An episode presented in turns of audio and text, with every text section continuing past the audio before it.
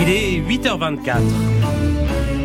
France Inter, Léa Salamé, Nicolas Demorand le 7-10. Table ronde ce matin sur la guerre en Ukraine dans le grand entretien, guerre qui est entrée dans sa troisième année, situation sur le terrain, livraison d'armes et puis cette déclaration lundi d'Emmanuel Macron évoquant l'hypothèse d'un envoi de troupes au sol. Vos questions au 01 45 24 7000 et sur l'application France Inter. Et ici en studio pour en parler, Léa. Hubert Védrine, ancien ministre des Affaires étrangères, vous avez dirigé chez Perrin le livre Grand diplomate, les maîtres des relations internationales de Mazarin à nos jours. Bonjour à vous. Pierre Servant, spécialiste des questions de défense et de stratégie militaire, votre prochain livre apparaître également chez Perrin dans quelques semaines. Dien Bien Phu, les leçons d'une défaite, connaître hier pour comprendre aujourd'hui. Bonjour à vous. Et puis bonjour Isabelle Lasserre, correspondante diplomatique au Figaro, ancienne correspondante en Russie, auteur de Macron le disrupteur, la politique étrangère d'un président anti-système et de Macron-Poutine, les liaisons dangereuses, tous deux aux éditions de l'Observatoire. Bonjour. bonjour. Merci à tous les trois d'être au micro d'Inter. Alors on va commencer évidemment par ces propos d'Emmanuel Macron euh, lors de la conférence de soutien à l'Ukraine qui s'est tenue à Paris lundi en présence de 27 pays invités. Brisant ce qui était jusque-là un tabou, le président de la République a déclaré, je le cite, il n'y a pas de consensus aujourd'hui pour envoyer de manière officielle, assumée et endossée des troupes au sol, mais en dynamique, rien ne doit être exclu. Fin de citation. Avez-vous été euh, surpris, voire stupéfait par cette prise de parole du président de la République. Euh, cette déclaration vous a-t-elle fait sursauter, Pierre Servant oui, j'ai été, j'ai été surpris effectivement, puisqu'il y avait un, un, tabou sur cette euh, question et dans le propos du président, que je trouve très pertinent, qui arrive à un moment important, une petite ambiguïté sur le terme de troupe. Euh, s'il avait utilisé le terme de force, par exemple, ça aurait élargi le champ. Pourquoi? Parce que troupe, dans l'esprit commun, ce sont des régiments, des unités constituées. Or, il ne s'agit pas de cela euh, pour l'instant. Donc, j'ai été effectivement surpris et heureux parce qu'il est important, je dirais, de ne pas rester dans une posture d'inhibition face à la Russie. C'est vraiment le, le, problème que l'on a depuis le départ.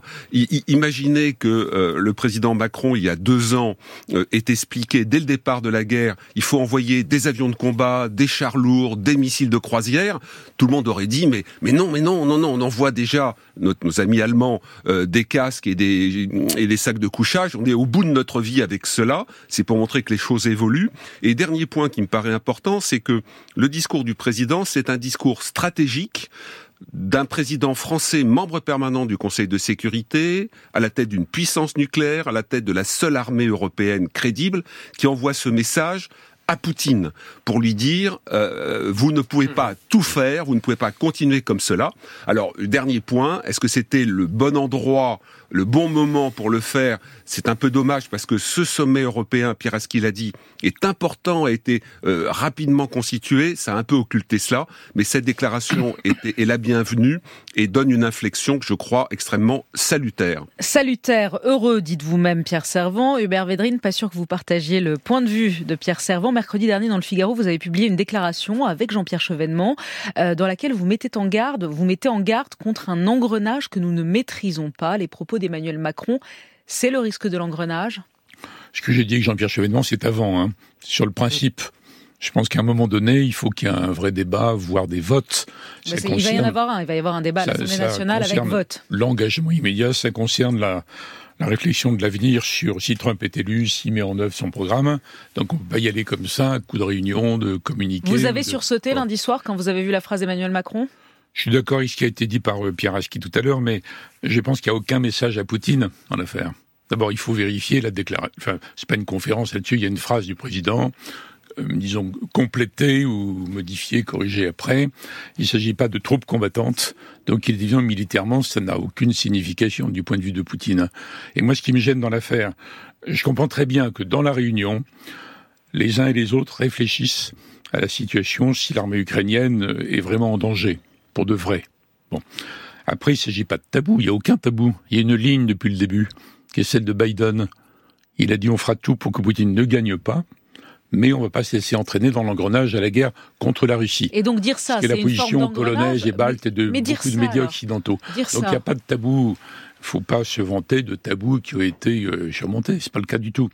Et moi, je suis frappé par l'inhibition par rapport à Washington, en fait. C'est-à-dire bah, pour que les Européens se réunissent pour se convulser entre eux, en intégrant complètement le fait que la décision à Washington est bloquée, que peut-être il y aura Trump, et que donc c'est les malheureux Européens qui s'agitent entre eux, sans aucune capacité de dissuader Poutine en vrai. Et là, il y a la position de Biden depuis le début, la position de, Scholz, qui est tout à fait hostile à tout ça. Donc, je comprends très bien qu'ils aient réfléchi et qu'ils se disent si vraiment l'Ukraine, l'armée ukrainienne est en danger, qu'est-ce qu'on fait? Ben, Je pense que dans ce cas-là, il devrait Scholz, Macron, le Britannique et d'autres devraient aller à Washington et y rester le temps qu'il faut pour mettre les Américains devant leurs responsabilités. La, Maison Blanche est d'accord, mais le Congrès, même voir Trump, etc. C'est pas possible qu'on intègre le fait que ça ne concerne que les Européens. Pierre Savant n'est pas d'accord. On va vous donner la parole, mais d'abord Isabelle Lasserre, sur les propos d'Emmanuel Macron.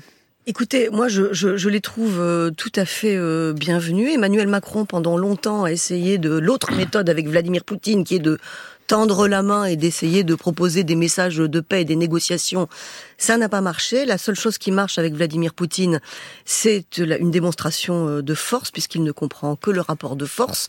Donc je trouve ça bien que le président ait, basque, ait changé de euh, d'univers vis-à-vis de, de, de, la Russie de, de, Poutine. Euh, il a vraiment, véritablement changé.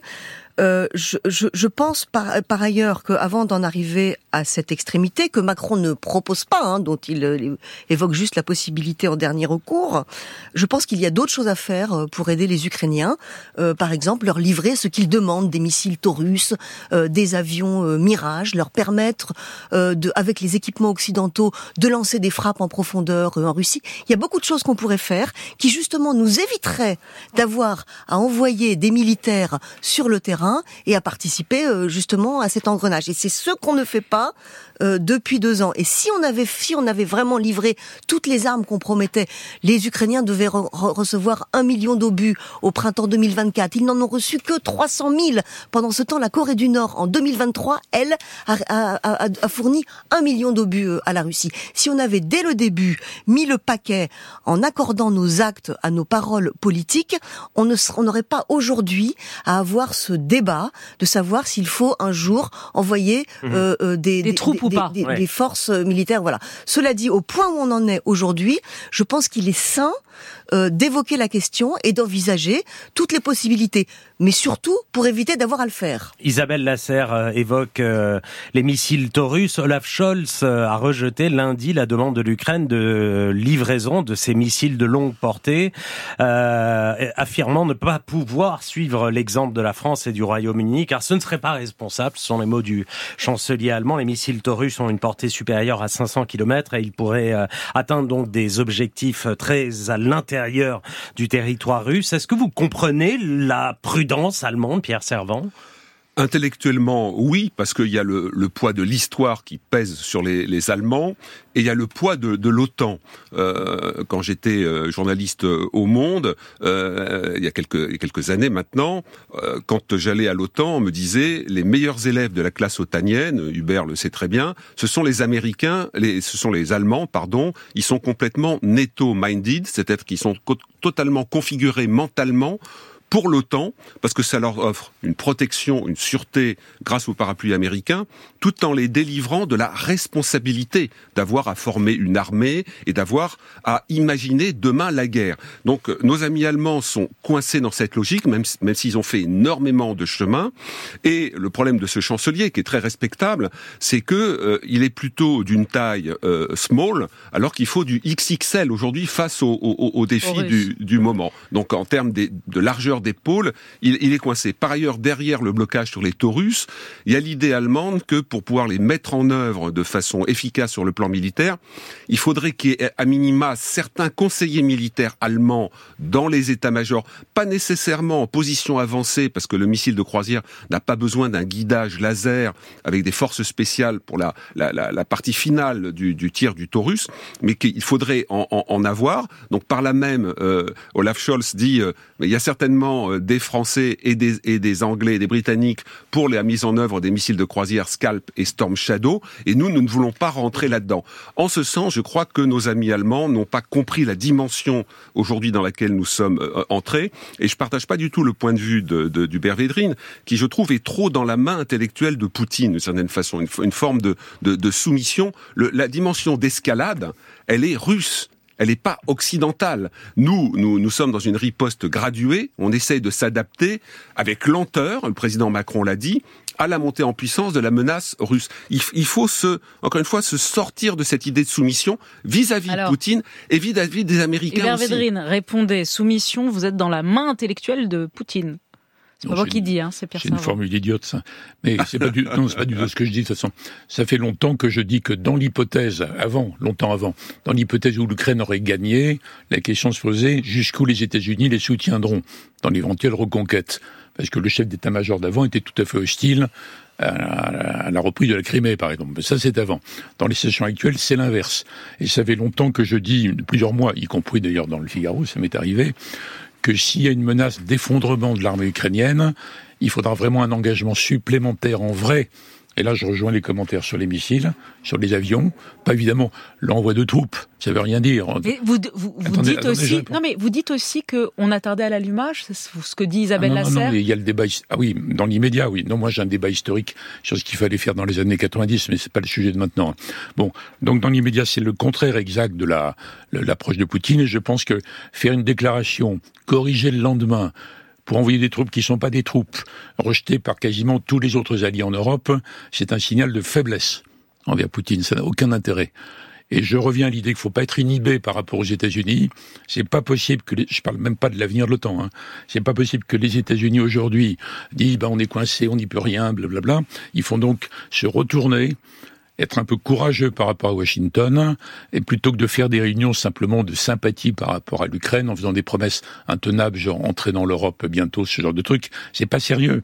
C'est pas du tout des signaux par rapport à Poutine. La seule chose qui peut dissuader Poutine, aujourd'hui, dans ce stade, c'est en effet un rehaussement de la capacité militaire pour que l'Ukraine retrouve le contrôle, disons, de l'espace et les missiles. Ça. Je suis tout à fait pour ça. Je l'ai dit depuis des mois, ça. Il n'y a pas de raison que ce soit les Européens, tout seuls, entre eux, qui n'ont pas les moyens, avec l'Allemagne qui ne veut pas. Donc on parle dans le vide, là. Qu'est-ce que vous répondez à Hubert Védrine l'un et l'autre quand non, vous non, entendez je dire ce qu'elle a dit. Oui, non, mais euh, je suis pas sûr qu'Isabelle Lasserre est d'accord. Oui. Annoncer qu'on va envoyer des troupes, ça veut dire co-belligérance, entrer en guerre. Vous voyez le vote des parlements dans toute l'Europe là-dessus? Donc à quoi ça sert? Ça ne sert qu'à dire non, on n'y arrivera pas, donc on va faire l'effort sérieux que demandent les Ukrainiens sur les missiles. Isabelle Lasserre. Là, on peut retomber sur nos pieds, là. Bah, non, je crois que la, co la, co-belligérance, euh, c'est Poutine qui décide euh, quand il l'a choisi. C'est-à-dire que c'est Vladimir Poutine qui, à un moment, ou, ou pas d'ailleurs, euh, décidera, euh, euh, là, pour moi, c'est une ligne rouge. voilà, ce qu'il n'a pas fait jusque-là, puisque toutes les lignes rouges qu'il avait dictées depuis le début ont complètement glissé. Mais effectivement, pardon, mais en deux ans, on a dit, si on envoie des missiles, c'est la co-belligérance, ça ne l'a pas été. Puis ensuite, c'était les chars, ça ne l'a pas été. Puis ensuite, c'était les avions. Attention, on va être co-belligérant, ça ne l'est toujours pas. C'est exactement exactement. Donc c'est exactement. Stade, où est le je dis depuis le début de cette de guerre. la mort des depuis le début de cette différent. guerre, Vladimir Poutine nous considère, nous les Européens, euh, comme des comme des comme des pays euh, euh, extrêmement faibles, incapables d'assumer euh, euh, leurs forces euh, engagées dans une aventure européenne qui est en train de se dissoudre et de se décomposer. Euh, pour la première fois depuis quelque temps, il y a un consensus européen. C'est ça que je trouve très intéressant. Jusque-là, le consensus européen, il était sur une victoire de l'Ukraine pas sur une défaite de la Russie. Aujourd'hui, à l'Élysée et dans la bouche d'Emmanuel Macron, on entend la Russie doit perdre. Ça, il a mis deux ans euh, à le prononcer. Et aujourd'hui en Europe, en plus du consensus sur une nécessaire victoire de de, euh, de, de l'Ukraine, euh, il y a cette cette euh, en fait cette idée que le destin de l'Europe se joue en Ukraine. Et que les Ukrainiens, c'est ce qu'ils disent depuis le début, quand ils se battent contre la Russie en Ukraine, défendent aussi l'Europe, et qu'on ne peut pas les laisser tout seuls défendre à la fois l'Ukraine et le continent européen. En fait, Emmanuel Macron, il est en train aujourd'hui de reprendre exactement euh, le, le verbatim, enfin la position des pays d'Europe de l'Est qui, depuis euh, le début de l'histoire, euh, pensaient ça. C'est quand même assez frappant pour quelqu'un qui encore il y a six mois disait il ne faut surtout pas humilier la Russie et qui avait peur d'un effondrement du régime à Moscou. C'est un peu plus. C'était a un an et demi. Il ne faut pas humilier la Russie. non, il l'a redit après. Il l'a redit à six mois? Oui, juste euh, une, une, remarque, une réflexion. D'abord, Hubert Védrine, euh, je pense que dans le cas d'un débat contradictoire, vous n'êtes pas obligé d'insulter vos contradicteurs. Pas plus insulté que vous, c'est pas grave. Oui, non, mais c'est pas grave. si, c'est grave justement parce que je pense qu'il faut faire très attention dans nos débats à, à, à conserver justement euh, la, la, hauteur intellectuelle qui convient et insulter quelqu'un qui est dans un débat, c'est la, la, défaite de la de la pensée. Mais est-ce que vous avez, n'avez aucun rapport la, la réflexion la réflexion que je voulais faire, c'est le fait de dire que, euh, rappelez-vous, quand le président Macron expliquait que l'OTAN était en état de mort cérébrale, sur la Turquie, rappelez-vous, suscité énormément, Turquie, Grèce. énormément de, de, de, de, débats et de polémiques. Euh, or, il avait raison avant tout le monde. Il y avait véritablement une question, un questionnement sur le sens de, de, de, l'OTAN. Sur Turquie, Donc, euh, Turquie Grèce, hein. Oui, oui. Rappelez? Oui, oui, non, mais je vous ai pas traité d'idiot, moi, parce que je suis pas d'accord avec vous. c'est ça le problème. La non, non. sur Turquie, Turquie Grèce. Oui, oui, oui. Donc euh, voilà. Donc je crois que non, non. Je pense que euh, il faut vraiment prendre. mais sur le fond de ce que dit Hubert Védrine, qui est relaté par une question qu'on a sur l'appli, pardon, mais c'est ce que vous dites peu ou prou. C'est Ansel vous demande, répondez Pierre Servant, s'il vous plaît. Vous pensez vraiment que Poutine tremble ce matin? Écoutez, euh, je, oui, moi je enfin tremble. Euh, je veux dire, c'est un c'est un chef mafieux, euh, c'est un ancien du, du, du, KGB, c'est un, un personnage qui a, qui a, du sang sur les mains, qui a été le, le principal allié de Bachar el-Assad, qui est le plus grand criminel de guerre de la période. Donc c'est pas un gars qui tremble tous les quatre matins, mais c'est quelqu'un, Isabelle l'a très bien dit, qui est extrêmement sensible au rapport de force. Vraiment, il sent le rapport de force. Euh, je me souviens d'une anecdote que m'avait rapporté l'équipe du président Hollande en me disant que lors de la première rencontre entre Hollande et Poutine, la, la délégation française était surprise du regard de mépris de Poutine vis-à-vis -vis de Hollande, parce qu'il considérait Hollande comme vraiment le chef d'État européen correspondant à la faiblesse incarnée. Et lors de la rencontre du président Hollande après l'opération Serval, donc opération militaire décidée par Hollande, à ce moment-là, Poutine regardait Hollande comme véritablement un alter ego parce qu'il était devenu chef de guerre. Donc ce parce qu'il lui avait résisté. Parce qu'il avait, il avait incarné le, une dimension militaire, il avait eu le courage de faire la guerre. Donc ce que je veux dire, et Isabelle a entièrement raison, psychologiquement, depuis le début, on se met sous les lignes rouges. J'ai passé un nombre de débats avec Isabelle au début de la guerre sur le point de savoir si les missiles anti-chars étaient défensifs ou offensifs parce qu'on allait faire de la peine à Monsieur Poutine. Enfin, c'est complètement dément. Donc, il faut non pas avoir une posture belliciste, mais il faut être solide sur ses assises. Et l'histoire nous montre, l'histoire nous montre que chaque fois que les démocraties ont intégré la force des régimes totalitaires et se sont soumis quelque part psychologiquement à leurs lois, chaque fois nous avons perdu. Donc nous devons conserver, je dirais, cette force, cette force intellectuelle et mentale. Un mot, de, euh, Hubert Védrine, et on passe au standard juste après. Oui, je voulais pas heurter M. Servant, c'est sur la définition de ma position sur Poutine. C'est tout à fait autre chose, ma position depuis le début, je l'ai dit souvent dans le Figaro d'ailleurs. Et là, je suis tout à fait d'accord qu'il faut rétablir le rapport de force. Mais on va pas le rétablir avec l'annonce éventuelle de troupes qui n'en sont pas, et ça n'est pas voté, etc.